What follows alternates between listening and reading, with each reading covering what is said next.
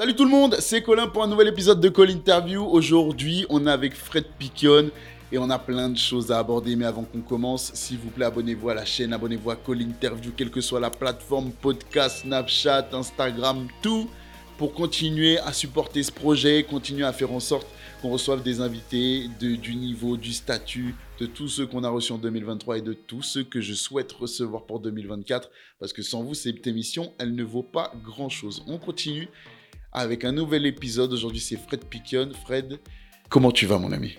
Très bien, Colin. Très, très bien. C'est vrai, tu as l'air d'être un homme heureux, épanoui. On dirait que les choses vont bien pour toi. Bah écoute, tout va bien. Tout va bien. J'ai la santé. Les enfants ont la santé. La famille a la santé. Donc, c'est euh, vraiment très important. il y a, il y a des gens qui ne l'ont pas. Et, euh, et en cette période, c'est vraiment important d'être bien. C'est vrai que par les temps qui courent, on profite encore plus quand on voit tout ce qui se passe. Écoute, on va, on va rester dans, le, dans la bonne humeur et dans le plaisir. Euh, j'ai plein de questions à te poser sur ta carrière. J'ai eu la chance, pour ceux qui ont vu la vidéo, j'ai eu la chance de, te rencontrer pour, euh, pour une opération dans le cadre d'un partenariat entre MyGoal et, euh, et, Prime Video. Mais aujourd'hui, je te reçois pour un long moment et on va aborder plein de thèmes ensemble. avant qu'on commence, tu es toujours chez Prime. Ça se passe toujours aussi bien. Comment tu vis la saison en cours? Bah, je la vis, euh, je la vis super bien. C'est vrai que c'est ma deuxième, euh, c'est ma deuxième année, mon reconduit. Donc euh, forcément, c'est que ça a été sur la première saison. Ouais. Un peu plus de, de matchs de prime aussi, surtout le, le, vendredi soir. Quelquefois les matchs de 13h aussi le dimanche. Et puis voilà, j'ai la chance de, de, pouvoir côtoyer tout ce, tout ce beau monde avec beaucoup de plaisir parce que parce que c'est avant tout une aventure humaine. Euh, cette aventure Prime et, franchement, ça se passe vraiment super bien. Est-ce que d'analyser les matchs, de les voir aussi souvent, ça commence à faire euh, sonner les cloches là-haut, te dire que peut-être qu'un futur en tant que coach ou autre, ça pourrait te plaire ou pas? Moi, je me suis toujours dit numéro un pour l'instant, ça m'intéresse pas. Par contre, rentrer dans un staff de dans un staff avec un coach que je connais ou que je connais pas, avoir une belle discussion autour justement du poste d'attaquant parce que je pense aussi que c'est l'avenir. Il y a eu beaucoup de discussions autour de ça. Jean-Pierre Papa en a parlé la dernière fois. Et euh, j'ai passé mes diplômes pour ça aussi. J'ai mon, j'ai mon diplôme de spécifique attaquant. J'ai mhm. mes diplômes jusqu'au DES. Donc, le DES, c'est juste un petit peu en dessous de, euh, du, du, monde professionnel. Mais en tout cas, voilà, ça me permet en tout cas d'avoir des, euh, des bases pour, pour, pour le coaching et surtout ensuite avoir une analyse un peu plus pointue sur le, sur le poste d'attaquant. Et ça, je pense que dans le staff, ça peut être, ça peut être intéressant d'avoir, euh, d'avoir un, un, œil, euh, un œil extérieur, un œil qui a aussi euh, joué dans, dans bah de, de, grands matchs, tout simplement, que ce soit avec des, des, grands joueurs, que ce soit avec l'équipe de France ou que ce soit aussi avec des matchs de Champions League ou même de championnat. Et même à l'étranger aussi, voir ce qui s'est mmh passé un peu à l'extérieur. Donc voilà, j'espère peut-être un jour euh, faire partie d'un staff avec un beau projet, ouais, ça, ça, serait sympa. Écoute, je te le souhaite. En tout cas, en attendant, continue de nous régaler sur Prime Vidéo parce que c'est un plaisir de te voir chaque semaine euh, sur les bords de la Ligue 1. Écoute, j'ai envie de te parler de quelque chose d'important parce que quand j'ai pris, euh, quand j'ai préparé cette émission, je suis retombé sur sur tes débuts, sur tes débuts, je suis retombé. On va dire que j'ai essayé de retracer tes débuts et que c'est hyper compliqué. Il y en a pour qui ça tient en une ligne, il y en a pour qui ça tient en une ligne. Tu vois, né à euh, premier club, tel endroit, voilà, tu retraces un petit peu le parcours, mais c'est assez, c'est assez fluide, assez limpide. Pour toi, c'est un, c'est, c'est compliqué de lire entre, entre les lignes. Donc, dis-moi, je vois né à Nouméa, on est d'accord? Ah, on est d'accord, il n'y a pas de problème. Il y a écrit originaire de Martinique. Ça, on est d'accord aussi, parce que mes deux parents sont martiniquais. Ok. Alors, dis-moi déjà, rien que ça, comment ça se met en place? Parce qu'après, il y a écrit Red Star en U19, et ensuite, on voit des clubs entiers. Alors, parle-moi, parce que j'ai l'impression qu'il y, a du, il y a du fouillis là-dedans.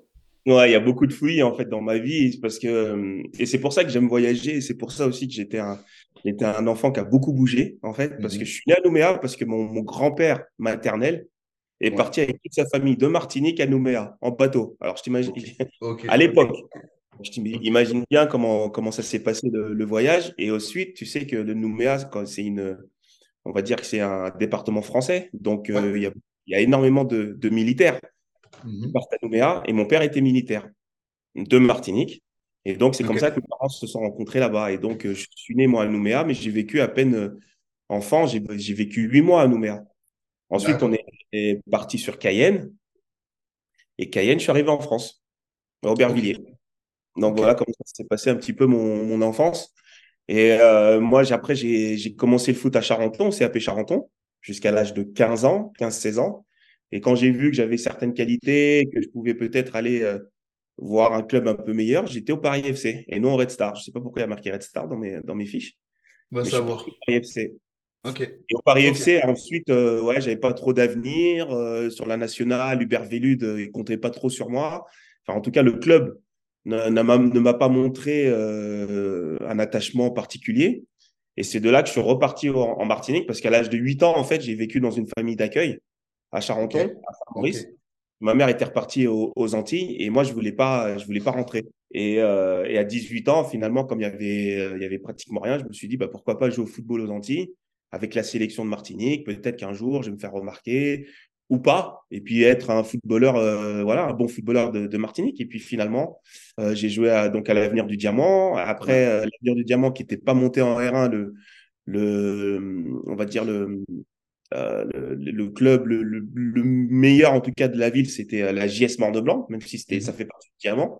Mais en tout cas, cette équipe-là jouait en R1, donc j'ai joué à la JS Morne-Blanc au départ. Ensuite, on est descendu parce qu'on n'était pas l'équipe la meilleure je suis parti après au Golden Star, là où là j'ai pu jouer vraiment avec euh, voilà, à Dillon, avec les des des, des, euh, des, joueurs assez importants de, la même de la sélection. J'ai fait partie de la sélection, j'ai fait partie euh, des des meilleurs joueurs de, de, de Lille.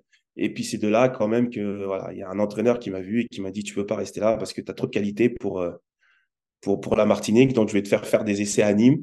Et ça, et voilà comment ça a commencé. J'ai été faire deux semaines d'essai à Nîmes et c'est comme ça que j'ai pu signer pro euh, un an à Nîmes. Voilà. Voilà mon parcours. Ok, c'est incroyable. Alors déjà, la première chose que je tiens à souligner, c'est que Dillon, c'est pas que du rhum, il y a aussi du foot. c'est vrai. Voilà. Donc ça, c'est important de le dire. Et entre deux Antillais, on peut se le dire. Mais ce qui est fou, et c'est ce que j'aime partager dans cette émission, c'est les parcours qui sont euh, pleins de rebondissements, où la ligne n'est pas forcément toute tracée, qui font continuer à y croire et continuer à se battre.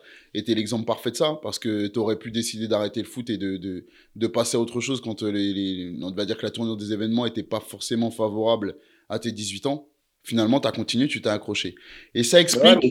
c'est parce que la différence avec euh, maintenant, c'est que nous, à l'époque, c'était une passion le foot, en fait.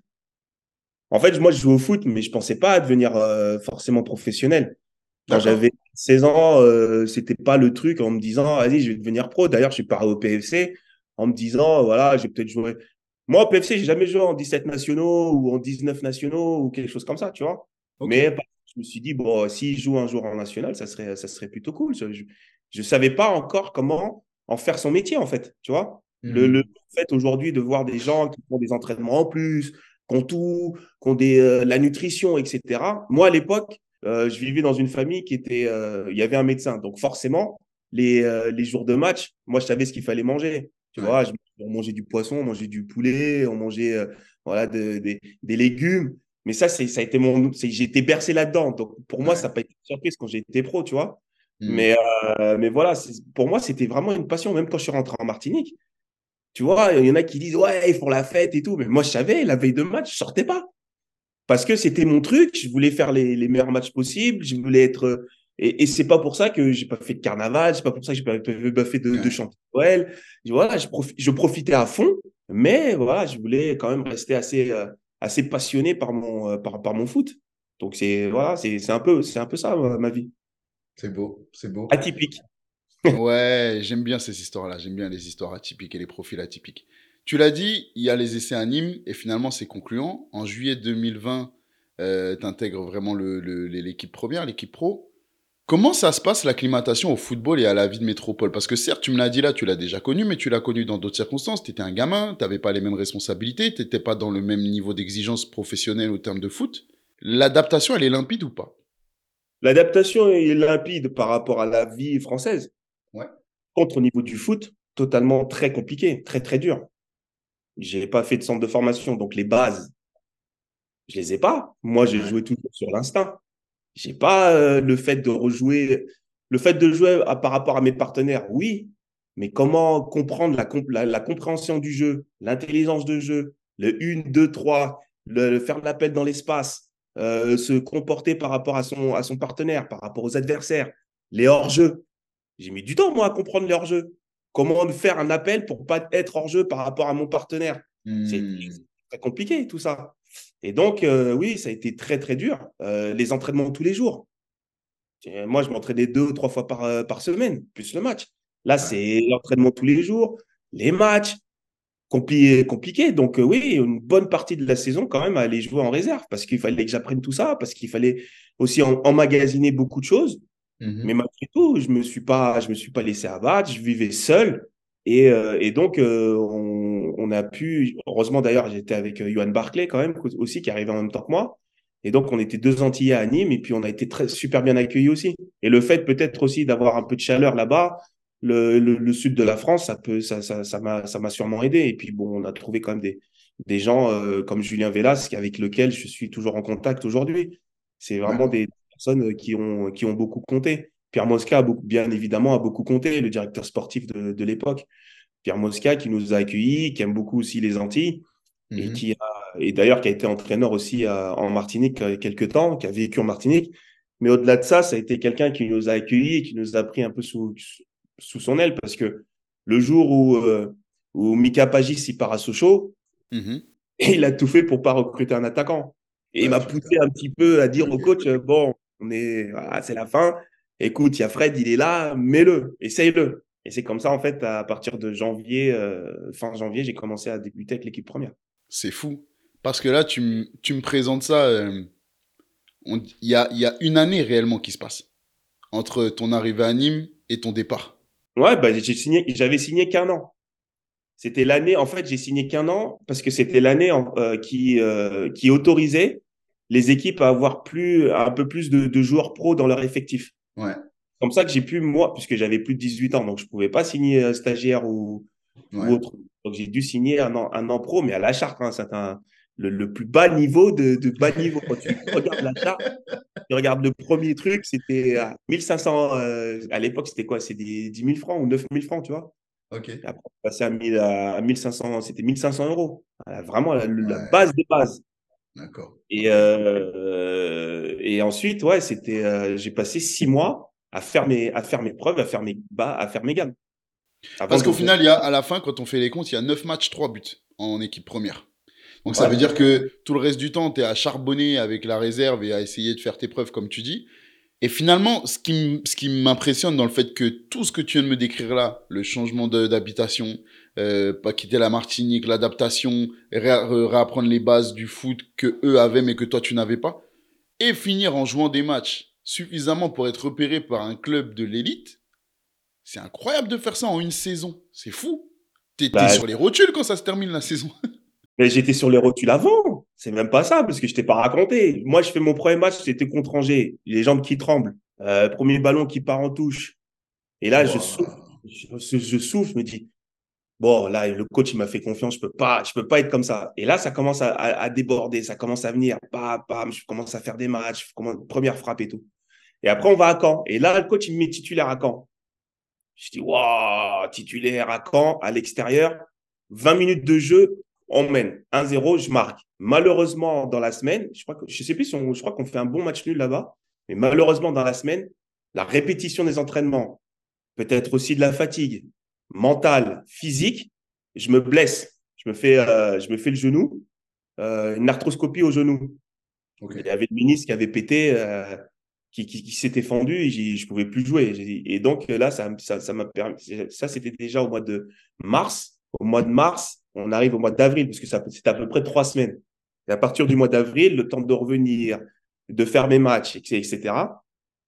Ça s'est ça s'est finalement super bien passé parce que j'ai eu une bonne rééducation. Ensuite, euh, je me suis remis, euh, je me suis remis à jouer à fond. Et puis le jour où il m'allait redonner encore ma chance, ben, c'était le jour contre Cannes où je mets un doublé avec euh, Jean-Pierre, avec le Filâtre et, euh, et Christian Gourcuff dans la tribune, alors qu'ils n'étaient pas venus euh, me voir moi à la base. Et c'est comme ça que c'est comme ça que je signe à, à Rennes la semaine d'après parce qu'ils se sont dit, lui il est en fin de contrat, il est en train de démontrer des choses et si je ne le fais pas tout de suite, eh ben en fait j'ai signé à Rennes avant la fin du championnat de, avec Nîmes. Ok. Tu vois? Quand- le, le sentiment quand tu signes à Rennes, quand tu vois que tu arrives, que tu avec une saison aussi compliquée, le sentiment quand tu arrives à signer à Rennes, il y a quoi? Il y a un soulagement de se dire enfin, euh, j'y arrive ou pas du tout? Même pas, même pas. Je, suis dans le truc euh, en me disant, oh, allez, je suis dans un club pro aujourd'hui, euh, je vais, je vais, je vais m'améliorer, je vais progresser. Le coach, la première fois que je discute avec le coach, je dis comment on fait On vous appelle coach, boss Je savais même pas comment l'appeler. on se quoi On se vous voit. Incroyable. Je suis complètement perdu, moi. Je suis, je tu vois, le monde professionnel, le, vrai monde pro, c'était parce que quand même, Anime, c'était pro, ouais. mais c'était quand même un peu amateur quand tu, quand tu y repenses, tu vois ce que je veux dire. C'était, c'était bien sympa, mais quand tu arrives dans une structure comme le Stade Rennais, moi, j'arrive cinq, cinquième attaquant, hein. j'arrive pas en temps terrain conquis. Ouais. Euh, Rubio, Lucas, euh, Cyril Chapuis, euh, Turdo, etc. Moi, j'arrive vraiment le petit, le petit poussé. Ouais. Mais attention, le petit poussé, qui a quand même des forces, ses forces, c'est sa, sa, rapidité et sa spontanéité pour l'instant. Ouais. Et, euh, et, je l'ai démontré finalement sur euh, tous les matchs amicaux qu'on a fait. Là aussi, il y a le, voilà, la, charge de travail, elle est énorme. S'entraîner tous les jours, partir en stage, euh, mais malgré tout, voilà, tous les matchs amicaux avec Christian Gourcuff, j'ai marqué. Je sais pas comment, pas pour, comme, mais j'ai marqué. Et arrivé le premier match de championnat, il me prend pas dans le groupe. Ah, pas du tout dans le groupe, même pas remplaçant. T'es pas dans Pas du tout dans le groupe. Ok. Pas du tout. Et il prend Cyril Chapuis. Parce que Cyril, il était là, il avait fait ses preuves, il avait marqué une dizaine de buts l'année d'avant avec le Stade Rennais, etc. Mais malgré tout, la veille du match, il se blesse. Donc moi, mon premier match avec le Stade Rennais, en tant qu'en remplaçant, c'est contre Paris au Parc. Ok. Paris au Parc. Donc je rentre au Parc contre Paris. Et j'avais l'anecdote, c'est que j'avais même pas mon nom sur le maillot. Ok on mis un, strap. Ouais. Et euh, je crois que d'ailleurs, parce que Cyril, il avait le, moi j'avais le 9 et Cyril, il avait le 19 ou le 29. Donc ils avaient enlevé le 2 avec un strap de 1, plus le nom de Cyril. Tu vois ce que je veux dire? C'était exceptionnel. Et ça, c'est mon premier match au parc. Premier match au parc. Et tu sais avec qui j'ai changé mon maillot à la fin? Avec qui? J'ai dit au Cocha. Oh. Et je l'ai encore ce maillot. C'est un truc de fou. C'est incroyable. incroyable. Et, de, et en fait, ce, match-là, ça a été le seul match que j'ai fait au, Stade Rennais jusqu'au mois, jusqu'au premier match de Coupe de la Ligue. C'est-à-dire que j'ai passé quatre mois à jouer en fait en réserve. Après. Mais tu as des explications sur ça? On te dit ce qui te manque ou pas? Ouais, bah oui. Ce qui me manque, c'est euh, c'est le fait bah, de le, le, le, foot de haut niveau, le foot avec, euh, comme d'habitude aussi avec les partenaires, euh, le fait de qu'il y ait aussi des gens, euh, il faut faire jouer. Monterubio, Lucas, ça c'est la paire qui joue ouais. Après, derrière, il y a Cyril Chapuis qui est encore là, qu'il faut faire jouer. tout ça, mais moi, je ne le comprends pas. Tu vois? Malgré tout, moi, j'aimerais, j'aimerais. Mais ils savent qu'à l'entraînement, je leur mets un petit peu la misère. Je leur mets des soupapes quand même à l'entraînement, tu vois. Mmh, mmh. Mais malgré tout, il me manque quand même des bases. Et ça, et ça tu le comprends pas euh, de suite, mais tu le comprends un peu plus tard quand même, tu vois. Ouais. Et, euh, et malgré tout, le jour où le coach m'a donné la possibilité, parce qu'en plus, ce qui m'a sauvé aussi, c'est que, le, que les, les résultats n'étaient pas très bons. Ouais. Un petit peu dans les derniers. C'est vrai. Le jour où le coach m'a dit euh, en Coupe de la Ligue contre Créteil, tiens, je te mets 22 minutes de jeu, pareil, mhm. doublé. Donc après, il ne pouvait plus m'enlever. Et à partir de ce moment-là, j'ai fait mes bancs. J'ai fait mes bancs, j'ai fait mes bancs, j'ai fait mes bancs avec l'équipe première, j'ai fait mes rentrées. Et, euh, et, je pars, et je marque mon premier but à Monaco euh, juste avant la trêve. Et c'est comme ça après que c'est parti. Mais là encore, c'est fou tout ce que tu me racontes, tout ce que tu vis, parce que moi, quand je prépare l'interview et je regarde les stats, je vois 29 matchs disputés, 11 titularisations, 9 buts marqués pour une première saison dans l'élite. Non, ça c'est la deuxième, à mon avis. C'est pas le, c'est pas les chiffres que j'ai. Ou alors ta première, elle est même pas répertoriée. Mais par rapport à la saison, j'ai pas fait énormément de matchs. J'ai marqué trois buts avec le Stade Rennais. Ok. deuxième saison, j'en ai marqué 10 en étant un peu plus titulaire. Ok, d'accord. Ok, donc ça prend plus sens. Ok. Parce que je me disais, comment il peut avoir, comment il peut vivre tout ça sur la même saison et avoir autant de matchs joués, c'est pas possible. Non, non, non, non, non, J'ai vécu, euh, franchement, sur la première sur la saison avec, euh, avec Christian Gourcuff, c'est vraiment à partir de février-mars que j'ai été un titulaire euh, régulier dans cette équipe. Ok.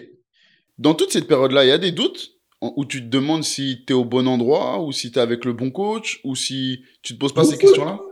Joue au foot Ouais, c'est vrai. T'es mort J'ai 21 ans. Un an avant, j'étais en Martinique. Deux, un an et demi après, je suis, à, je suis à Rennes et je vais, me, je vais douter. J'ai signé 5 ans. Je vais douter pour faire quoi? Même si j'avais passé une année à jouer en CFA, j'aurais été, j'aurais été content. C'est simplement que voilà, les circonstances ont fait que j'ai pu jouer beaucoup plus rapidement. Mais euh, je pense que même, je pense même que le club, ils se sont dit, ah, c'est pas normal qu'il arrive aussi vite. Surtout à l'époque. Surtout à l'époque. Avant, il fallait faire, euh, même pour signer pro, il fallait faire 25 matchs. Ouais. Titulaire pratiquement. Ouais, ça n'avait rien à voir avec euh, cette année, ou enfin aujourd'hui, les jours d'aujourd'hui, où on met les jeunes bien plus en avant, où il y a même un marché sur les jeunes, et donc du coup, euh, l'idée c'est de les mettre vite avec un contrat professionnel plutôt qu'à l'époque où on faisait traîner un peu les choses. Exactement. Donc, euh, et même avant, les, les, enfin, les joueurs restaient un petit peu plus longtemps dans, dans les clubs, même les jeunes. C'est vrai. Non, c'est vrai. Même s'il y a eu des les, les histoires d'Abo Sylvestre à l'époque, même à Rennes, hein, ça arrive aussi. Nico qui est parti très tôt aussi à Arsenal. Ouais, c'est vrai. Euh, mais sinon, euh, c'était, c'était quand même les jeunes étaient quand même les jeunes formés au club, ils, restaient, ils restaient longtemps. Donc, euh, donc voilà, moi c'est vrai que mon histoire, elle est un peu, elle est assez atypique comme, comme ma vie. Ouais, elle est bien, elle est bien, ouais, elle est vraiment bien. Il y a aujourd'hui, on entend beaucoup, ouais, regardez la Ligue 2 parce que l'écart entre la Ligue 2 et la Ligue 1, finalement, il est, il est pas si dingue et en Ligue 2, il y a plus de suspense et tout. Toi qui es observateur, consultant professionnel aujourd'hui et qui a connu cette bascule de, de niveau inférieur à élite, à l'époque, tu l'as vraiment senti, le passage de niveau en dessous à niveau top? Non, moi je me dis que justement, on a régressé par rapport à ça. Parce que quand je, remarque, quand je vois les matchs de Lido aujourd'hui, pas tous, hein. il y a certains matchs, franchement, tu t'ennuies. Tu t'ennuies, tu vois que techniquement, euh, physiquement, c'est toujours aussi bien mais en tout cas, au niveau de intelligence de jeu et QI football, c'est très compliqué pour certains. Et c'est là que je me rends compte que finalement, même à l'époque, quand tu jouais en Ligue 2, bah, tu avais des joueurs de ouf, en fait. Tu avais des joueurs de dingue. Et quand tu montais même en Ligue 1, alors même si le step, il est quand même assez important, mais, euh, mais il y avait, moi, je trouve qu'il y avait beaucoup, il y avait beaucoup plus de, de, de bons joueurs à notre époque. Comment tu vas me dire que moi, à 37 ans, en 2012, quand j'arrive en 2013, quand j'arrive à Créteil, je fais partie des meilleurs buteurs du championnat à 37 ans. Hmm. En étant tout le temps, euh, pratiquement tout le temps sur le banc, donc en faisant mes rentrées. C'est, c'est, quoi, pourquoi, est-ce quelle a été cette, euh, cette descente, euh, cette descente, je sais pas. Je ça, je peux, je sais pas si c'est la formation, si c'est le fait de vouloir justement mettre en avant beaucoup plus de joueurs alors qu'ils sont pas encore formés, etc., etc. Je, je, il y a peut-être ça, il y a peut-être ça. Il y a peut-être ça, c'est vrai. Mais la formation pour, pour, enfin, c'est un peu contradictoire parce qu'on a, on reste, on reste parmi les formateurs les plus qualitatifs et compétitifs d'Europe. et tout le monde veut nos jeunes. Très tôt. On vient les chercher très tôt, nos jeunes, encore aujourd'hui. Donc je sais pas si c'est la formation, mais c'est vrai que peut-être que l'idée de les mettre, les jeunes, sur le terrain à grande exposition très tôt pour qu'ils pour qu'ils deviennent, en termes de monnaie, plus intéressants, ça peut, ça peut expliquer ce décalage. Ça peut expliquer ce décalage. Dis-moi comment se passe la suite, parce que en termes de stats, on l'a dit, tu t'épanouis, tu es plutôt bon. Euh, fur et à mesure des saisons, on voit que ça y est, le niveau euh, Ligue 1 élite, il est, il, est, il est acquis, même si le club, au niveau euh, collectif, les résultats, ils sont pas si fous.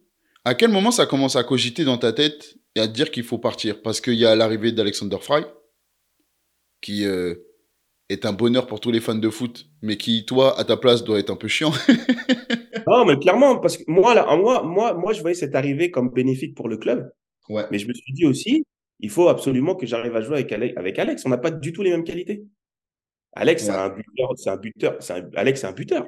Ouais. Alex, c'est quelqu'un de surface. Tu lui mettais la balle dans la surface de réparation. Hein. Mon gars, avais, si tu avais une seconde de retard, c'était mort. il était incroyable. Il était incroyable. Incroyable. Ouais. Et, euh, et après, je me suis dit, bon, peut-être que je vais me décaler un peu sur le côté, parce qu'on jouait avec une seule pointe. Quand Bologna est arrivé, donc tu avais Rubio et tu avais Maolida qui jouait, ou parfois c'était moi. Mais voilà, on n'arrivait pas, en fait, j'ai pas, j'ai pas, je suis pas arrivé avec, euh, à avoir cette entente avec, euh, avec lui. Et mhm. c'est dommage parce que derrière ça, j'ai eu des ententes avec tous les joueurs avec qui j'ai pu évoluer. Mais avec, euh, avec Alex, je sais pas, il y, a, quelque chose qui s'est passé qui, qui, n'a pas fonctionné à Rennes. Donc, à un moment donné, si je veux progresser, euh, bah, parti, euh, il fallait que, que, je parte. Pas au mois de décembre. Par contre, ouais, quand je voyais que je jouais plus beaucoup vers la fin de saison, je me suis dit, ouais, il faut, il faut que je rebondisse ailleurs. Et puis le club non plus ne m'a pas empêché de partir. Parce qu'il y a quand même, là je remets le contexte, mais il y a quand même les Monterubio, Alexander Frey Monterubio, c'était un duo de fou. C'est vrai que trouver du temps pour ça. Quand, quand, tu vois, quand tu vois ce, truc-là, c'est que ce duo-là, même si Monterubio joue sur le côté, ça a été un genre euh, sur, euh, sur 20 passes décisives de sur 20 passes décisives dans la saison, ça a été 15 pour, euh, pour Alexander ouais, Carrément. Carrément. donc voilà, c'était c'est comme ça, tu tu le vois, tu le ressens tu le ressens après. Mais moi je pense que c'était c'était aussi peut-être un bénéfique pour moi de pouvoir rebondir dans, dans un club mythique. Ouais, parce que on va y venir à cette période et franchement, moi, avec mes souvenirs de gamins qui kiffaient le foot, parce que j'étais tout jeune à l'époque, mais de gamins qui kiffaient le foot, eh, j'avais un plaisir à vous voir. J'avais un plaisir à voir cette équipe de l'SS. Mais attends, attends, je suis en train de passer trop vite parce que j'ai envie de parler de cette période-là, mais j'ai des questions à te poser avant.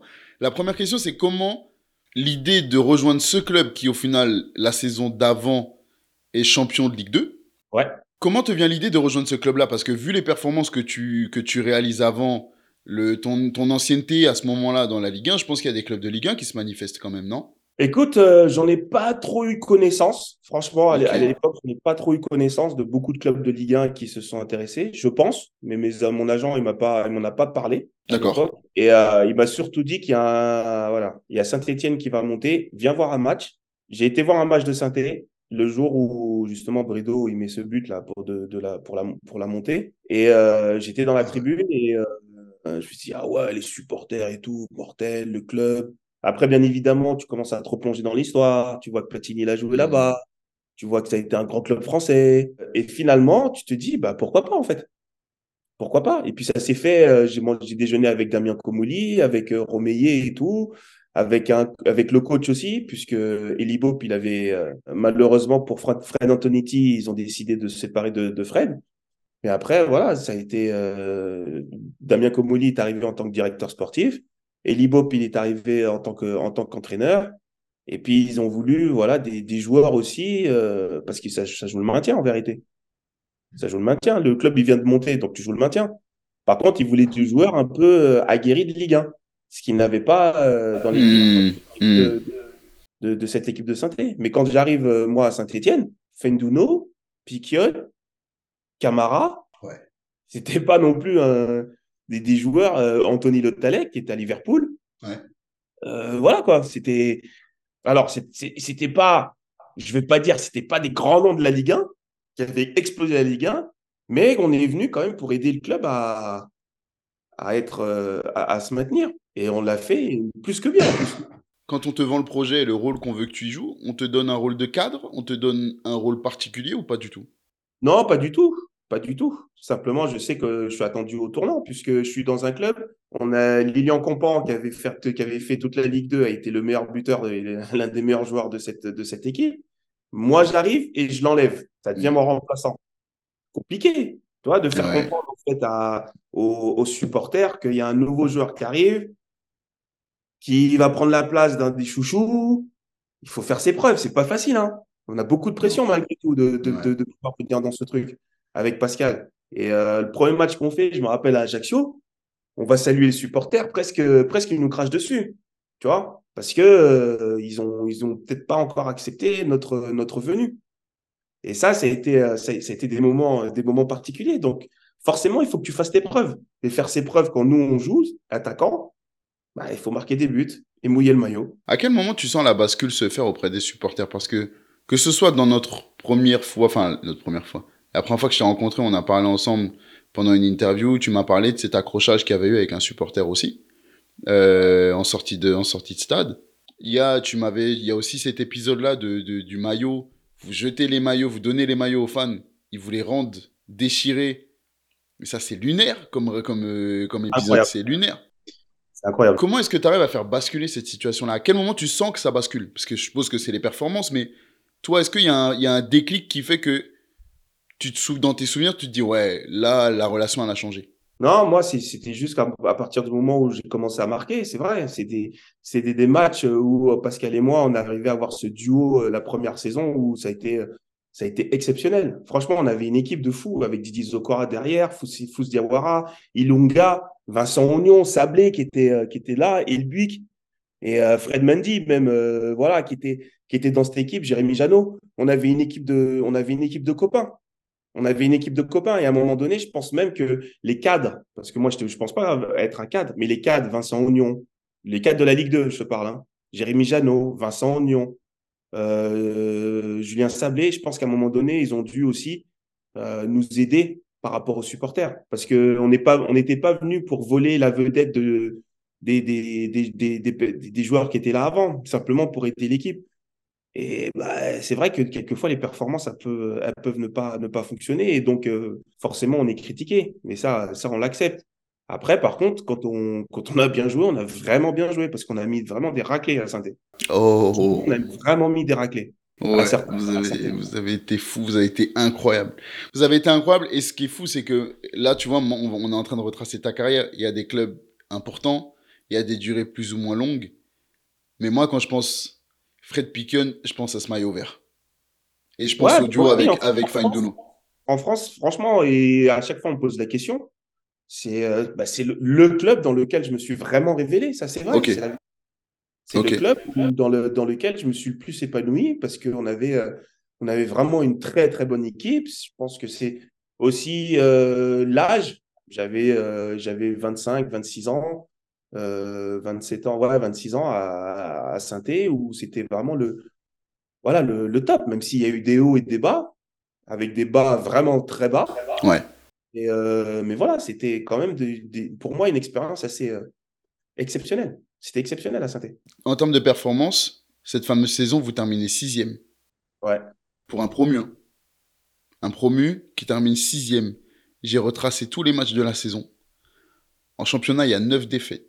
Il y a 9 défaites, dont seulement. Elles sont toutes à l'extérieur, il n'y en a que deux à domicile. C'est Il y a Monaco. Premier match. Et il y a l'OL. 3-2. Quand tu quand as ce bilan-là, je suis obligé de me dire, mais c'est pas possible. La magie, quand tu arrives dans ce club, toi, tu es obligé de la sentir tout de suite dans cette équipe, qu'il y a de la qualité, qu'il y a une espèce de, de fougue, d'insouciance qui va t'emmener loin. Tu le sens d'entrée ou pas? Bah, tu le sens parce qu'il y a vraiment des bons joueurs qui sont arrivés. Mais malgré tout, il faut garder aussi la tête froide. Parce que tu vois que la deuxième saison, on a essayé de se renforcer. Et la deuxième saison, elle n'est pas du tout comme celle qui était euh, prévue. Non, c'est vrai. c'est le fait de justement de, de voir cette sixième place qui nous est montée à la tête? Est-ce qu'on n'a pas fait les efforts nécessaires pour euh, garder ce cap? Je pense que oui, bien évidemment, puisque tu n'as pas des résultats si tu ne te remets pas assez euh, tout, tout, le temps en question. Et puis, euh, et puis derrière ça, euh, ça a été, ça a été difficile aussi avec, euh, avec les supporters. Donc voilà, c'est, ça a été tout un ensemble en fait qui a, qui a fait que la deuxième saison n'a pas été, n'a pas été au rendez-vous. Je pense que c'est, je pense que c'est ça. Parce que la troisième, comme par hasard, les six premiers mois de la troisième saison, c'est reparti de plus belle. Donc, donc, donc voilà, la deuxième saison, elle a été, elle a été très très dure, très très dure. Revenons à cette première saison, parce qu'il y a quand même cette association, et j'ai besoin de savoir un petit peu les détails de tout ça. Il y a cette association avec Pascal Fainduno. J'adorais ce joueur. Sous-côté de fou. J'adorais ce joueur. J'adorais l'association euh, que tu, que tu représentais avec lui. Est-ce que la relation, elle est forte d'entrée ou pas? Parce qu'on a, comme tu dis, on a, on a l'impression de voir deux copains. Est-ce que ça se résumait au, terrain? Est-ce que ça allait plus loin que le terrain? Comment comment c'est la vie avec Fainduno pour toi? Mais Pascal, euh, je ne sais pas si les gens le savent, mais Pascal, moi, je ne le connais pas de, de Saint-Etienne. Hein. Ok, tu le connais, depuis, euh, depuis, avant. Ok. je le connais quand il était à Lorient. Ok. Donc, quand il était à Lorient, pote avec Darche, Darche qui est pote avec moi. Donc, moi, souvent à Lorient. Et donc, en fait, ce, petit groupe, on se connaissait déjà. D'accord. Il est prêté par Bordeaux, euh, Pascal. En plus, Pascal, il a eu Eli Bob. Donc, Eli, il a tout fait pour, euh, pour avoir Pascal dans l'équipe derrière ça. C'est comme ça que moi, Pascal, quand il arrive à saint mais Pascal, c'est déjà mon pote depuis, euh, depuis, depuis, euh, depuis longtemps, depuis trois. C'est quoi, quand toi, t'es pote avec lui, c'est ton, ton époque à Rennes Ouais. Ok. Euh, de mon époque à Rennes, on est déjà potes. Ok, tout s'explique, d'accord. Parce que, bon, alors, tous ceux qui regardent, tapez Pascal Finduno sur YouTube et régalez-vous, je vous dis que ça, parce que c'est un plaisir. Pascal Ah ouais, vous allez vous régaler, c'est incroyable. Toi, tu l'as déjà décrit comme étant le Zidane noir, si je reprends tes mots. Ouais, non, c'est la vérité. Il avait des, il avait des gestes. Pascal et moi, on avait un truc, c'est qu'on n'avait même pas besoin de se regarder pour, euh, pour, euh, pour jouer ensemble. Il savait déjà, il savait comment mettre le ballon, il savait. Euh, il était trop fort en fait. Et même pas que avec moi, c'est avec tout le monde en, en vérité. Il, il arrivait en une fraction de seconde d'analyser le partenaire avec lequel il va jouer. Et il voyait tout avant. Ouais, ouais, en fait à faire ton appel ou de, de, de positionner correctement et te mettre le ballon. Voilà. Pied droit, pied gauche, pas de problème. C'est comme ça, c'est Pascal. Ouais, c'est vrai. Eh, il pue le football, c'est un truc de fou, il pue le football. Mais dis-moi, parce que nous, quand on voit tous ces talents-là, surtout à la fin de la première saison, on se dit, bon, allez, vas-y. Il y a deux solutions. Soit ça part aux quatre coins de l'Europe, ou au moins aux quatre coins de la France. Je pense à l'étape au-dessus, hein. l'OM. Je vais mettre Monaco dans l'étape au-dessus, parce que quand même, c'est costaud. Le Paris Saint-Germain, voilà. Je pense à ces, je pense à ces clubs-là. Soit c'est ça, soit ça part à l'étranger. Finalement, il y a quand même un beau noyau dur qui reste. Ouais, le coach. à part les prêtés. Ouais. À part les prêtés, comme, euh, comme justement euh, Otto Le Talek, je crois, qui était prêté par Liverpool, mais qui repart. Euh, mais sinon, euh, Didier Zokora aussi, au bout d'une saison, qui est parti à Tottenham. Ouais. Très précieux aussi, Zokora, très précieux. Et mais sinon, c'est vrai que le noyau dur, il est, il est là, il est resté. Ouais, Le, noyau, il est là. parce qu'elle est resté, je suis resté. Tu, me parles d'un relâchement, mais. Les options d'achat, ouais. Ouais. Tu me parles d'un relâchement, mais est-ce que toi, tu le sens quand tu y es, au moment où tu y es? Est-ce que tu sens à la reprise? Est-ce que le coach vous avertit par rapport à ça? Est-ce que, est que vous sentez qu'il y a quelque chose qui est un peu moins présent dans l'exigence, dans l'implication, dans tout ça? Non, non, non, non, non. Non, parce que c'est euh, toujours les, c'est les mêmes entraînements, c'est les mêmes, euh, les mêmes consignes, c'est les mêmes choses. Donc on se dit, euh, je pense qu'inconsciemment, on se dit, bah, c'est bon, on a fait sixième, on va, ça va le refaire. L'exigence du haut niveau, c'est pas ça. C'est vraiment de se remettre tout, le temps en question. Et on a vu que finalement, on était, euh, ouais, on n'était pas bien. On était vraiment pas bien, collectivement. Pour que les gens comprennent un peu, l'ambiance en interne, surtout sur cette première saison, elle était incroyable. Il y a ce fameux épisode avec, euh, avec Foussini Diawara et une Smart dans les couloirs. Dans les Il est rentré avec sa Je vais te laisser me raconter cette anecdote-là, mais surtout, est-ce que, est-ce que le, l'ambiance, c'est vraiment ça tout au long de ton temps à Saint-Etienne ou est-ce que ça s'arrête justement quand les résultats deviennent compliqués? Non, c'est tout, tout au long, c'est ça, c'est la même chose. Il n'y a pas eu de, même quand les résultats étaient compliqués, on avait, euh, on était vraiment soudés tous ensemble et euh, il n'y avait pas, il y avait, il y avait pas de critique de l'un envers, envers l'autre, vraiment.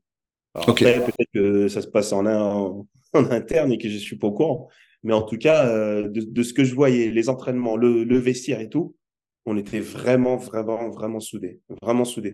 Et, euh, et l'anecdote de fou, c'est, c'est, c'est fou parce que jamais de la vie, on, on, on, on aurait pensé rentrer avec sa smart dans le couloir. Quoi. Mais jamais de la vie, jamais, jamais. Et comment elle vient l'idée? Comment elle vient l'idée? Mais l'idée, je sais, je sais même plus comment elle vient l'idée. À un moment donné, on entend un bruit, une voiture comme ça qui rentre dans. Il dit, mais c'est pas possible. Et tout le monde va rentrer dedans après. Il dit, mais incroyable. On avait un jeu aussi à, à, midi, c'est on mettait du dentifrice dans les serrures des voitures. Ah, c'est des trucs à la con, hein. Mais, voilà, ça, ça fait une ambiance. Ça faisait rigoler, ça faisait une ambiance. Ouais, c'est vrai. C'est vrai. Bon, tu l'as dit, à cette sixième place. Du coup, on termine cette première saison. Il y a cette sixième place. Vous avez terrorisé la Ligue 1. Et en même temps, euh, rendu heureux, je pense, tous les suiveurs de la Ligue 1 parce que vous faisiez à la fois peur, mais en même temps, quand on vous voyait frapper les autres équipes, on se régalait. Et même quand vous tapiez les équipes qu'on supportait, on se régalait. C'était beau. C'était beau à voir. C'était frais, c'était vivant, c'était bref, c'était beau surtout. Et puis, ça faisait l'histoire. C'était le club emblématique qui revient en Ligue 1 et qui, qui fracasse tout sur son passage. C'était incroyable. Sixième, il y a le chaudron, tu m'en as parlé, qui peut être incroyable quand tout va bien. Il y a, il y a cet épisode de maillot déchiré, il y a cet épisode de, de friction en sortie, euh, en sortie de stade une fois aussi avec un supporter. Est-ce qu'on peut comparer ce, cette ambiance, ce monde-là, à celui de l'OM par exemple De ce que tu vois aujourd'hui en tant que consultant Que ça peut être un plus comme ça peut être compliqué à gérer Ouais, c'est compliqué à gérer c'est compliqué à gérer. Moi, il faut pas oublier que moi, en plus, c'était ma cinquième saison. Ouais. Dans le football professionnel. Ouais.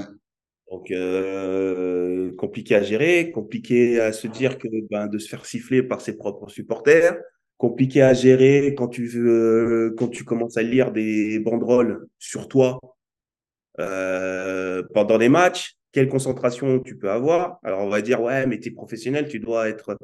Ouais, mais tu es avant tout d'être professionnel, tu es un humain. Hmm.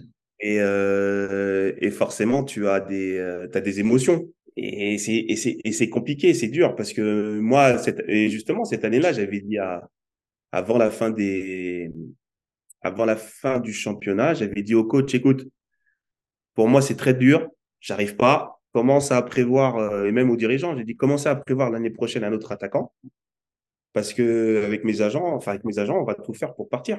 Je peux pas, je peux pas rester dans ce, dans ce contexte-là, tu vois. On dit, mais non, t'inquiète pas, ça va s'arranger, tu vas voir. Là, Et, euh, et finalement, euh, finalement, après discussion, même si j'avais des clubs, hein, j'aurais pu partir en Angleterre bien, bien avant. J'avais des clubs et tout. Est-ce que c'était le bon, est-ce que c'était le bon moment? Ça, je ne sais pas et on le saura jamais.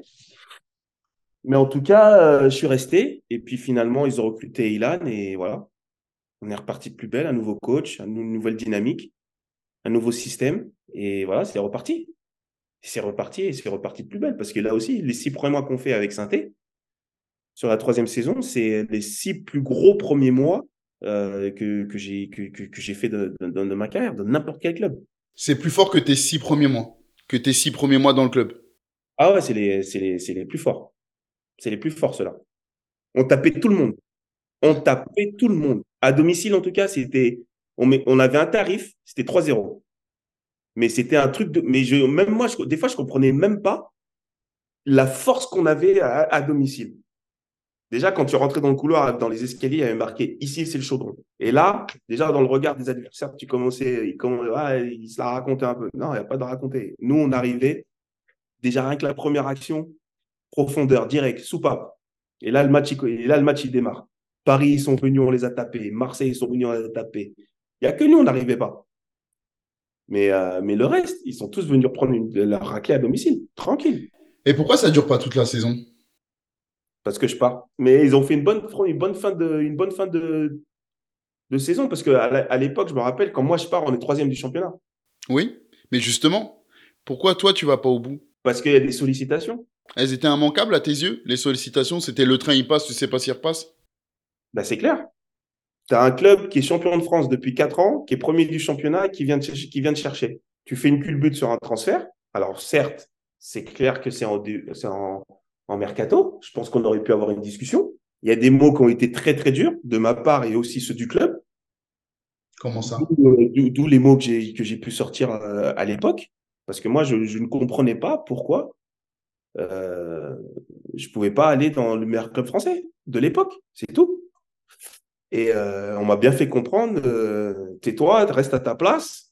Et voilà pourquoi moi j'ai sorti euh, des mots qui, sont, qui ont été très compliqués, que les gens ils peuvent pas savoir, parce qu'ils se disent, ouais, mais tu gagnes ci, tu gagnes ci. Ouais, mais au fond, autour de la table, quand tu vois le regard des, de, de, du dirigeant qui te regarde et qui te parle d'une certaine manière, tu dis, ah ouais, ah bon, d'accord. Ah, c'est comme ça que, donc c'est comme ça. Je dois m'asseoir, me taire rien dire et faire comme vous, vous, là, vous voulez. C'est impossible. C'est impossible à un moment donné.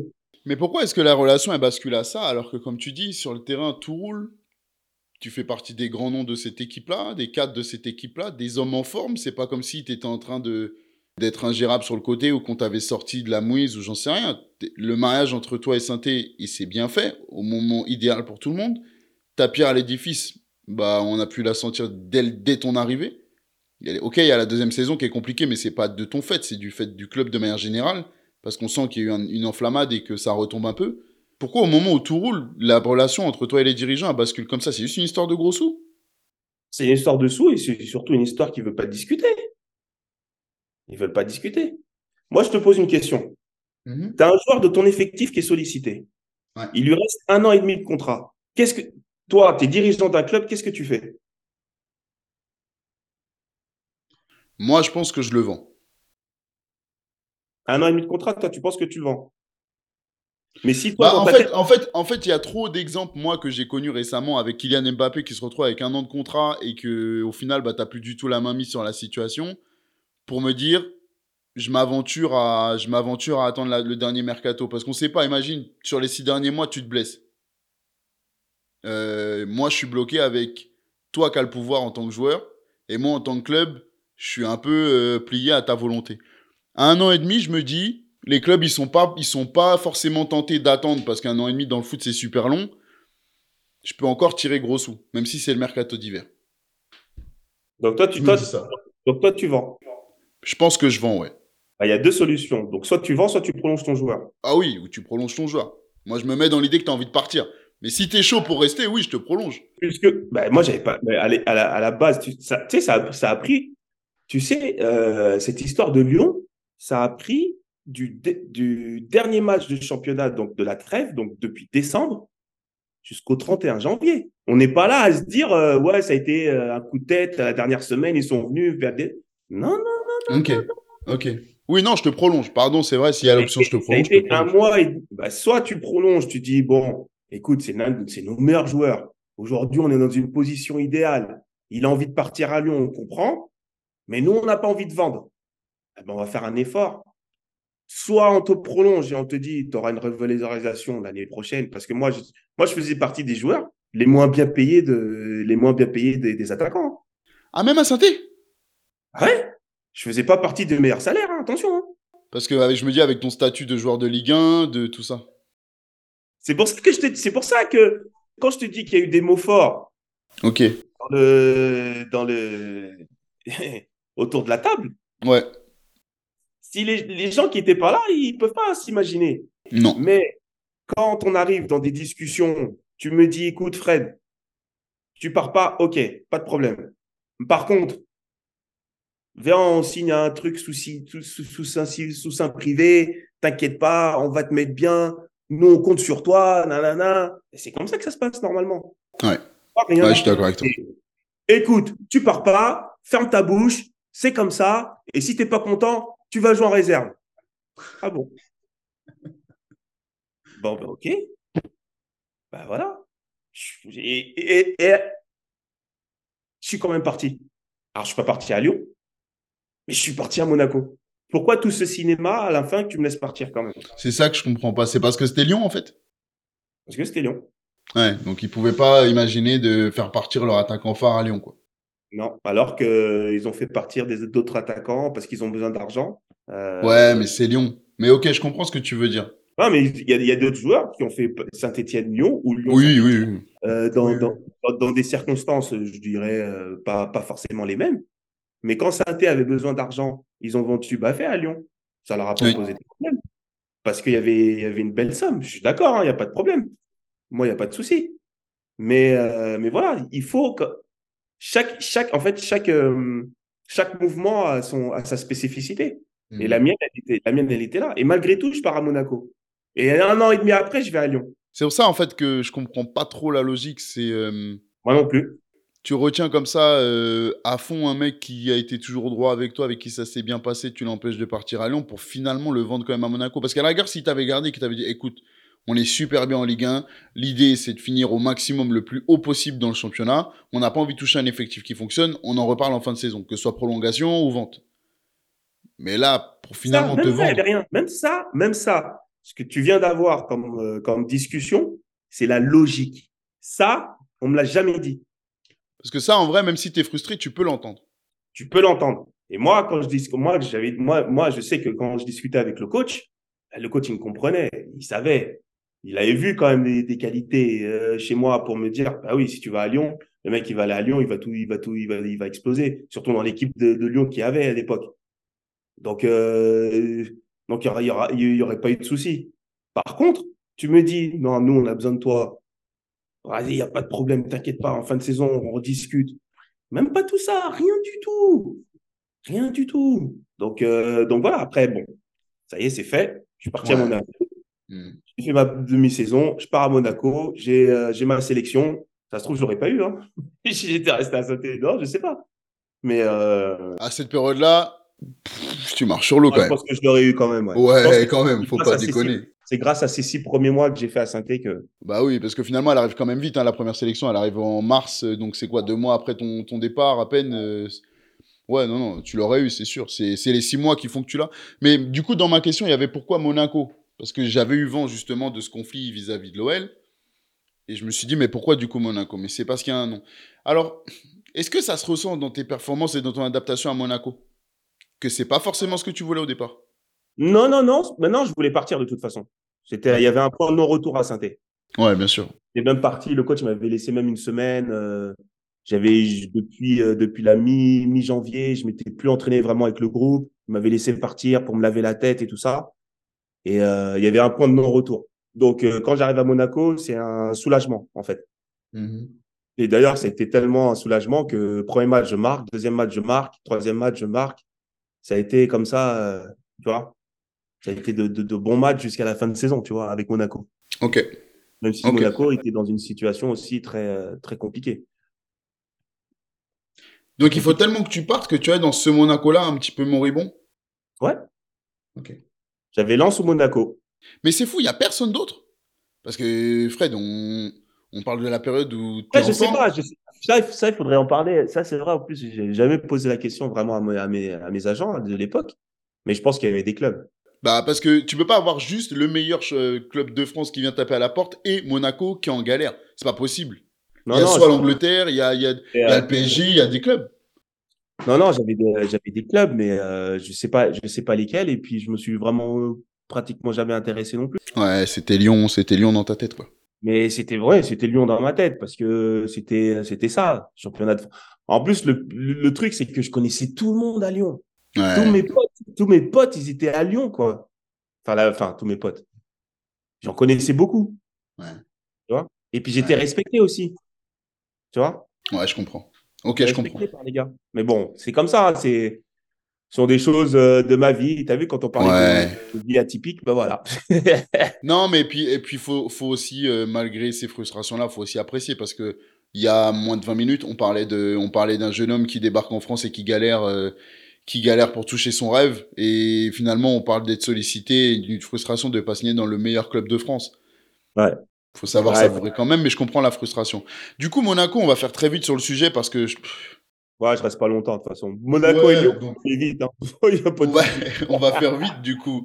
Mais en fait, comment, comment tu vis ta période Monaco? Parce qu'on a l'impression que le club signe à, cette, à ce moment-là, hein, à ce, cette période-là vraiment précise, parce que je vais pas non plus manquer de respect à Monaco, mais on sent que le club moribond signe un joueur qui est un peu trop en forme par rapport à ce que par rapport à ce qu'est l'équipe à ce moment-là, que toi tu dois prétendre à un club qui joue la Ligue des Champions et que finalement que tu te retrouves dans un club de milieu de tableau. Donc comment comment on le est-ce qu'on a conscience de ça quand on y est et comment on le vit? Non, on n'a pas conscience de ça parce que six mois avant, c'était une finale de Ligue des Champions. Donc finalement, j'arrive dans un groupe qui euh, qui a besoin de digérer cette finale et qui n'a pas démarré la saison comme il le fallait, tout simplement. Et moi, j'arrive dans ce groupe-là avec euh, des fortes personnalités, donc euh, je me fais quand même tout petit. Hein. Il y a Yann Kohler devant, Bernardi, j'y vais, euh, Flavio Roma dans les buts, et j'arrive pas en terrain conquis. Hein. Bien sûr. Donc j'arrive dans un groupe où ils m'ont quand même accepté, très bien accepté d'ailleurs, et j'ai essayé de faire mon, mon boulot du, du, mieux possible, même si c'était pas évident. Mais voilà, c'était franchement, j'ai passé 18 mois à Monaco, 18 mois top. Alors, c'est pas aussi exceptionnel qu'à qu'à saint par rapport aux performances. Par contre, le, club, la grandeur du club, ça a, été vraiment exceptionnel. C'était vraiment un club qui, m'a marqué aussi, Monaco. Vraiment. Est-ce que la transition Monaco, par rapport à ce qu'il représente, l'ampleur, son prestige en Ligue 1, qui comparé à Saint-Etienne, à ce moment-là, je parle pas du Saint-Etienne du passé, je parle du Saint-Etienne qui revient, est-ce que ça permet une transition vers Lyon Le fait de retrouver euh, des joueurs avec un certain statut, de retrouver euh, euh, une espèce de, de, fonctionnement politique aussi Est-ce que ça t'a préparé à ça ou pas? Pas du tout. Parce que je pensais vraiment pas aller repartir à Lyon. Je t'annonce vraiment. Vraiment, Lyon, ça s'est fait parce que je pense que si c'est pas Claude Puel qui arrive à Lyon, je pense que je n'aurais pas, serais pas, pas été à Lyon et j'aurais continué à Monaco. Je pense. C'est Claude Puel qui a insisté pour m'avoir dans son équipe.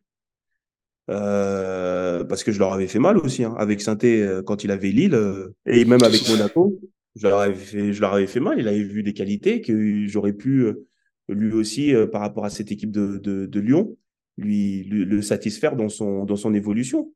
Mais finalement, ça s'est, ça s'est pas bien passé, comme moi je le souhaitais, comme lui, il a sûrement le souhaitait aussi. Parce que, euh, pour différentes raisons, que moi, je n'ai pas encore eu cette franche discussion avec lui, même si on s'est revu après. Et, et, je lui ai toujours dit, il dit, euh, on s'en est amusé quand je le vois, quand on joue avec, euh, quand on a joué avec le variété, etc. Je lui dis, oh, toi, hein, quand, quand je jouais là, c'était comment, euh, Claude? Il me dit, ouais, mais tu sais, on n'a jamais eu encore cette, cette, euh, cette, cette euh, discussion assez franche pour, euh, pour dire voilà, qu'est-ce qui s'est vraiment passé? Est-ce que c'était moi dans mes, mes qualités qui n'allaient pas, mes entraînements?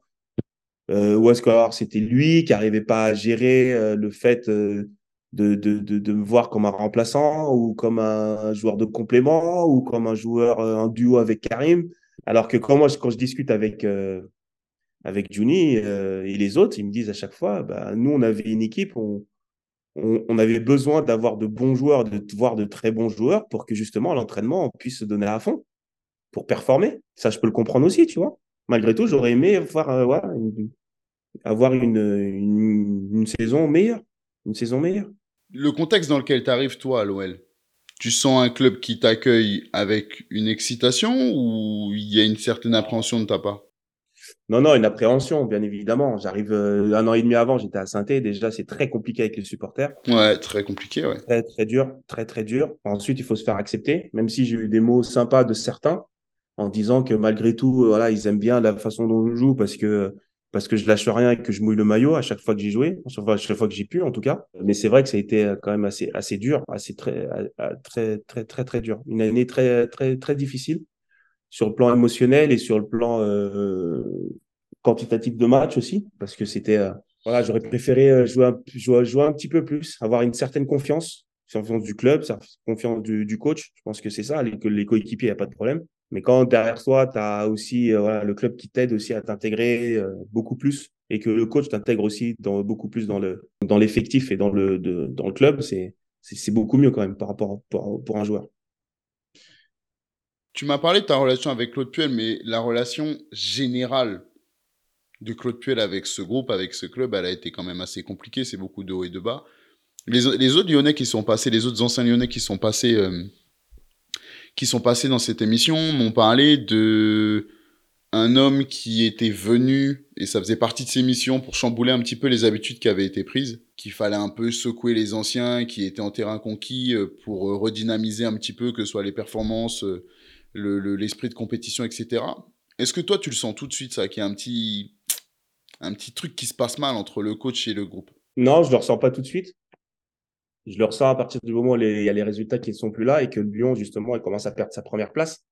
C'est là que tu commences à. Bah, de toute façon, c'est là que tu commences à. Quand les résultats ne vont pas, c'est là que tu commences à voir les petites bêtes les petites choses de vestiaire qui font que, que ça ne va pas. Et le fait aussi que Claude aussi euh, joue avec nous.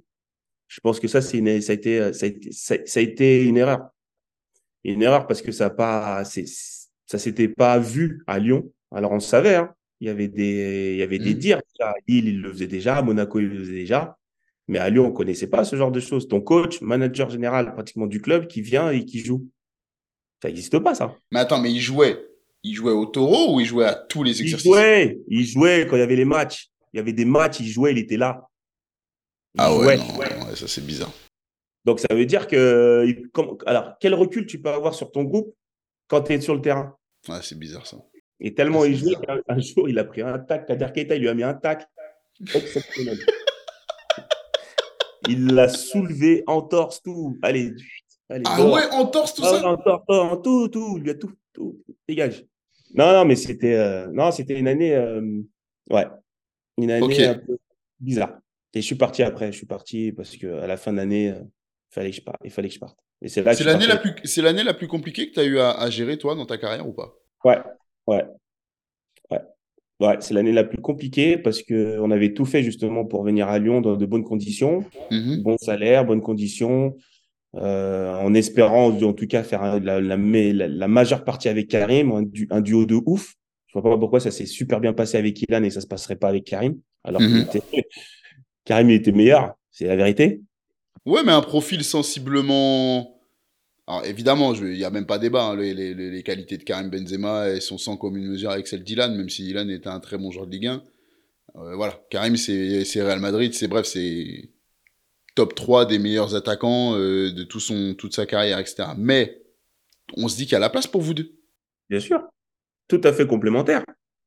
Tout à fait complémentaire. Sauf que. en plus, vous êtes copains. Et sauf que ça s'est pas bien passé comme ça. Je pense qu'il n'a pas non plus voulu changer trop de système par rapport à ce que les Lyonnais aussi ont connu. Parce que s'il fallait jouer avec deux attaquants, il aurait fallu euh, jouer en 4-2-3-1 ou en 4-4-2. Alors que le 4-2-3-1, à la base, c'était ce qu'ils voulaient préconiser. Mais c'est là que tu t'es dit, le 4-2-3-1, à un moment donné, quand il est revenu au 4-3-3, c'est que les, voilà, les, les anciens ont... ont gagné ce combat-là. Coach, euh, à un moment donné, on a fait 7 ans en champion de France en 4-3-3. Toi, tu viens en 4-2-3-1. C'est pas possible. Mais ça s'entend, hein Bien sûr que ça s'entend. Bien sûr que ça s'entend. Mais ça s'entend, ça s'entend même aujourd'hui. Hein. Quand tu vois des, des, chamboulements, euh, quand tu vois Marseille, par exemple. Oui. Tu passes à un 3-4-3 ou un 4 ou un 3-5-2 et euh, à un moment donné, tu passes à un 4-4-2. Mais les joueurs, ils sont complètement perdus. Ouais. Ouais, il n'y a pas de continuité, c'est compliqué. Et le renouveau, c'est quand, euh, c'est, quand Gattuso, là, il a remis son, son 3-5-2 ou, en, place. Et puis tu vois que les joueurs, bah, finalement, ah bah tiens, les automatismes, ils sont là, on sait ce qu'on a à faire, c'est plus facile pour nous parce qu'on a l'habitude depuis trois ans de jouer, de jouer comme ça. Ouais. Ok. Est-ce que toi, malgré tout ce que tu viens de m'expliquer là, il y a quelque chose que tu aurais fait différemment? Est-ce qu'il y a une chose où maintenant, avec le recul, l'âge, etc., pas l'âge, parce qu'en vrai, t'es pas jeune au moment où tu débarques à Lyon, mais est-ce qu'il y a quelque chose avec le recul où tu te dis, pour faciliter les choses, pour une meilleure intégration ou autre, j'aurais pu faire les choses différemment ou pas du tout Écoute, je sais pas si c'est euh, justement, je sais pas si parce que moi, quand on est dans le foot, tu sais, tu es, à fond dans ton truc, tu, ne regardes pas ce qui se passe vraiment sur le sur le côté. Mais euh, mais je pense pas avoir fait mal. Peut-être que j'aurais euh, sur certains matchs, peut-être que j'aurais pu être meilleur ou il y a que sur le plan sur le plan performance que je que je, que je peux parler parce qu'à l'entraînement, j'étais toujours là, je suis toujours à l'heure, je fais ce que je peux, ce que je. Donc, c'est. Euh... Je sais pas. D'accord. J'aime bien, la... j'aime bien la contre-courant de la pensée collective parfois. Et euh, je trouve que l'image de Karim Benzema, elle a été un peu chahutée ces derniers temps. Alors, quand je reçois Fred Piquion, et je sais ce qu'il pense de Monsieur Benzema, je me dis, tiens, on va poser une question sur Karim Benzema. On, a, on nous décrit aujourd'hui, de loin, surtout en France, maintenant qu'il est plus là, qu'il est plus là, on décrit un homme euh, un peu hautain, euh, très froid, peu généreux, peu chaleureux, etc. Et ah, l'autre fois, et l'autre fois, je me dis, en préparant cette émission, eh, écoute, euh, Fred, quand il m'a parlé de Karim, c'était pas du tout dans ces termes-là. Alors j'ai envie qu'on remette un petit peu l'église au milieu du village et que tu me parles du Karim que tu connais à Lyon, de la relation que vous avez et de, de une petite anecdote qui montre un petit peu ce qu'il est, comment il est. Non, Karim, c'est quelqu'un de. Moi, j'ai connu Karim, il avait 15 ans, 15-16 hein, ans. Quand tu es à saint C'est quand tu es à saint que tu le connais? Ouais, j'ai commencé à le connaître quand j'étais à saint mhm. Et moi, j'en avais déjà 20, j'en avais déjà 25. Donc, euh, Karim, c'est quelqu'un que, que j'ai connu, que j'ai côtoyé, que j'ai appris à connaître aussi. Mais euh, le Karim hautain, euh, moi, je peux, moi, je peux comprendre qu'à un moment donné, quand tu arrives à avoir une certaine notoriété, que tu ne donnes pas accès à tout et à tout le monde comme ça. Que ce soit les, les fans, que ce soit les médias, que ce soit les gens en général euh, qui ne sont pas, qui ne font pas partie de ton cercle familial et amical. Je, je, je, je peux comprendre. On n'est pas tous pareils, on n'est pas tous fait pareil, mais je peux comprendre quand on a, quand on arrive à un certain niveau de notoriété, qu'on soit un peu fermé. Mais fermé, ça ne veut pas dire autant. Parce que quand nous, quand nous, on est autour euh, avec Karim, avec ses potes, avec euh, tout le monde, mais euh, on rigole, on se chambre, c'est, c'est de la rigolade. C'est de la rigolade. Et ça, les gens, ils n'arrivent pas le, à le percevoir. Ils, aimeraient bien avoir ce même genre de, de comportement de Karim, alors que c'est pas possible. Déjà, d'une, ils se connaissent pas. Deuxièmement, Karim ne va pas s'ouvrir à n'importe qui, n'importe comment comme ça. Donc, moi, je peux comprendre quelquefois euh, qui, qui, qui, soit un peu plus réservé et fermé quand il arrive quelque part, euh, quand il est euh, quand voilà quand il est dans un endroit avec avec du monde et qui quelquefois qui n'est pas envie de de, de, faire des photos des autographes avec n'importe quelle personne. Parce qu'à un moment donné, c'est un peu, ça, ça, ça, doit être gavant, enfin, je sais pas. Mais une telle notoriété, c'est c'est c'est invivable. Si je l'avais eu moi, peut-être que j'aurais été pareil. Peut-être qu'on aurait, peut-être que je t'aurais envoyé balader, te dire euh, qu'est-ce que tu fais toi avec ton podcast là? Non, moi je suis super gentil, tu m'aurais dit oui. non, non, mais dans le sens, dans le sens je comprends où, ce que tu veux euh, dire. dans le sens où, euh, voilà, euh, mais c'est, c'est de la trempe des, des, des, des, des grands joueurs. Il y avait Ouais. beaucoup de notoriété. La dernière fois, j'étais avec Zizou. Alors, euh, on était tous les deux avec son frère, dans, tous les trois avec son frère dans le, dans la, dans, dans le vestiaire. Mais c'est, un régal. Parler fou, parler de tout, de tout et de n'importe quoi, rigoler, chambrer. Mais c'est un truc de fou. Alors que dans la vie de tous les jours, il est avec son bonnet, il est un peu fermé, il est là, il essaie d'aller vite parce que, bah, sinon, c'est, t'imagines, Zizou, il s'arrête dans un endroit là. Mais toutes les une seconde, il fait des photos ou des autographes.